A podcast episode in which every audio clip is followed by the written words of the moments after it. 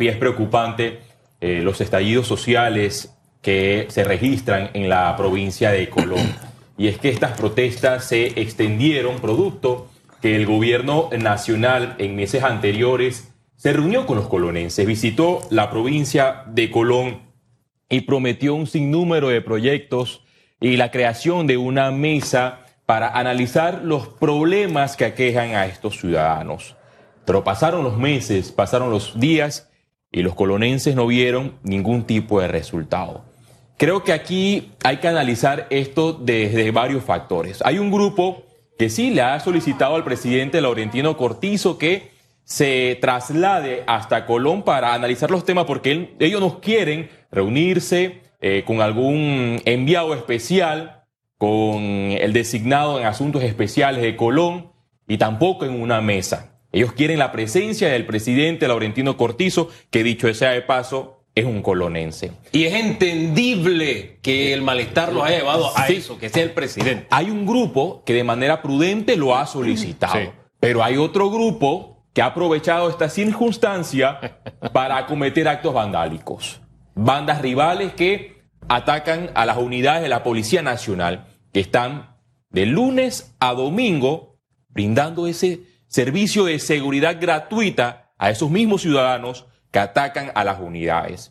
También vemos a otro grupo político que hay que decir la verdad, están pensando en las contiendas, están pensando en generar votos. Lo que viene el fin de semana. Sí, las elecciones del Partido Revolucionario Democrático para la escogencia de la nueva, de la nueva estructura del CEN del PRD. Vemos a, a diputados del oficialismo que protestan en contra del gobierno. Y es más, los videos han evidenciado que estos diputados son promotores de caos y promotores de actos violentos, porque así quedó reflejado en los videos cuando decían vamos a atacarlo con bomba Molotov.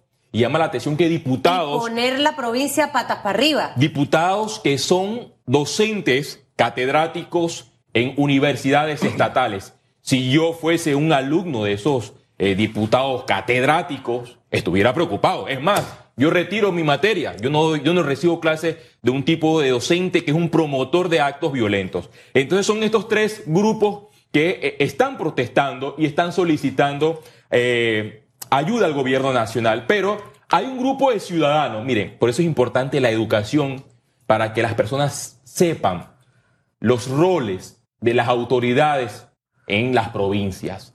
Le exigen al gobierno proyectos y aceras ellos deben entender que también en Colón existen los gobiernos locales, conformados por los representantes y el alcalde Alex Lee.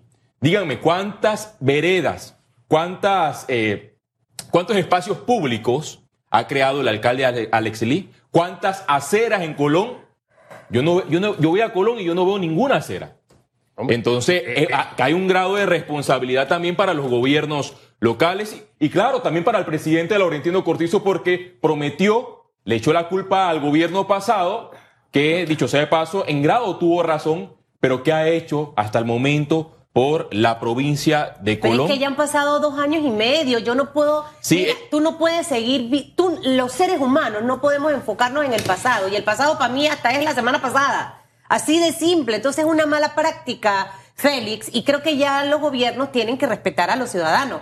¿Qué, tú crees que debe ocurrir hoy? Y si consideras que ha sido un poco tardía la visita del presidente a la costa atlántica. Evidentemente que es tardía. Mientras Colón ardía en llamas, el presidente Laurentino Cortizo tenía otros asuntos, por ejemplo, en la inauguración de un hospital privado, que bien, está muy bien, pero aquí hay que atacar las cosas por prioridades. Si yo fuese asesor del presidente Laurentino Cortizo, le digo, presidente, deje eh, todos esos, puntos de su agenda en segundo plano y vámonos directamente a la provincia de Colón. No vamos a crear ninguna mesa, vámonos a la provincia de Colón. Los que lo asesoran dicen, presidente, lo que pasa es que ahí está este grupo fomentando esto y este otro que nos ha dejado plantado en la mesa y hay otros intereses. No creemos que sea necesario que usted tenga que ir a Colón, porque por ahí es como que me parece escucharlos a lo lejos. Bueno, esos son eh, los pésimos eh, consejeros que hacen que los gobiernos se equivoquen, porque aquí hay que atacar los problemas de raíz.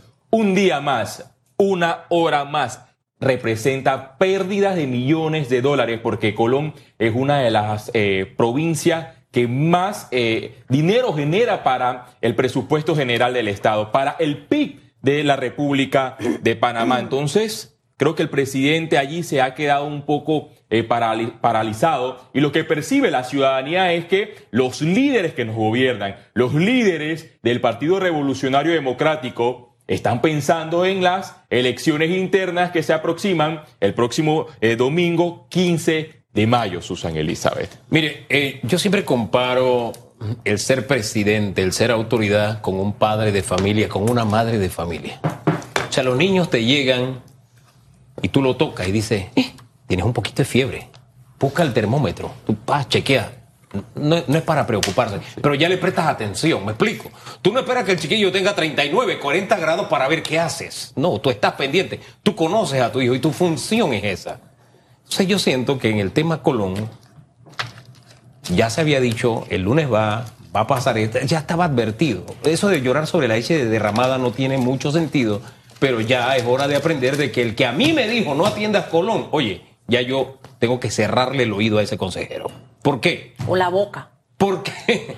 Porque era evidente lo que iba a pasar. Yo de verdad, yo se lo aseguro. Yo estaba esperando el domingo el gran titular de que se había desactivado las protestas de lunes. ¿Cómo? Vamos a conversar. Sencillito. Hemos vivido una semana, eso sobra. Que fíjese la decisión de la Embajada de los Estados Unidos. Señores, no vayan a Colón. Eso le da la vuelta al mundo. Entonces estamos hablando de que vienen cruceros, de que vienen para Colón. Espérate, ¿qué es eso de Colón? Ellos no le dan seguimiento, pero se les queda aquí y no voy para Colón. Entonces, eh, eh, eh, somos un centro comercial en donde se ha agarrado un tren y se ha desvalijado que ayer no circuló. ¿Eso a quién afecta? A Colón. Entonces, todo producto de que, de que yo la fiebre no la atendí cuando estaba comenzando. Entonces, ahí la dinámica tenemos que prestarle atención. Es la crónica de, un estallido anunciado. Sí. Y hubo, tienes, tienes razón. Por ejemplo, ayer vimos el comunicado de la Embajada de los Estados Unidos en Panamá, donde les avisa a su personal, miren, no viajen a Colón y emiten varios puntos. Por ejemplo, evite Colón hasta nuevo aviso. Esto es preocupante porque ya los medios internacionales replicaron esta noticia. Monitoreo de los medios locales para conocer las actualizaciones. Evite demostraciones, tenga mucho cuidado a la hora de visitar la provincia de Colón. Y aquí vimos a representantes, por ejemplo, del sector turismo, hablar de lo que está pasando este sector. Y todo va como enlazado, porque ya la CEPAL presentó ante el sector empresarial el último informe pero ¿qué dice ese último informe? A mí me impactó. ¿Por qué? Porque 12 mil millones de dólares perderá el turismo panameño. Está compitiendo en esta pérdida con Belice en medio de la pandemia. Estamos de segundo. Y ojo, aunque el señor Skilsen se comunique con todo el mundo, vamos a tener 12 mil millones de pérdida en el sector turismo. Cruceros, tuvimos aquí al presidente de la Cámara de Comercio, el señor Chen, el día lunes, martes. Sí y hablaba de los cruceros que vienen en octubre, noviembre, cuatro mil pasajeros por crucero. ¿Usted cree que si ven esa noticia van a querer venir para Panamá? ¿Y, hacia dónde van? A, Colón. A Colón. Colón. es el epicentro para la llegada de estos cruceros.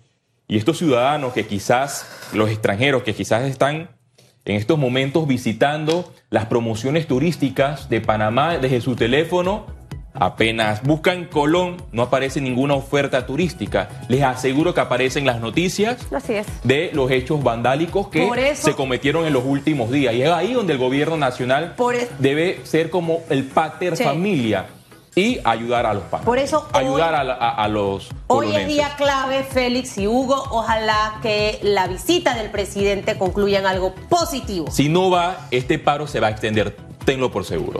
Y las consecuencias, mejor ni pienso en eso, pero deben medir y pensar en las consecuencias. Yo creo que es una gran oportunidad de volver a identificarse, a comunicarse gobernados y gobernantes, porque estamos ante una crisis global que si no la enfrentamos como un solo puño, todos juntos, esto va a ser un desastre. Pero en la medida en que lo hagamos como sociedad unidos, podremos buscar y encontrar soluciones. Pero en fin, gracias don Félix por haber estado esta mañana acá. Me encanta. Visítenos siempre. Para mí es un privilegio. Para mí es un honor.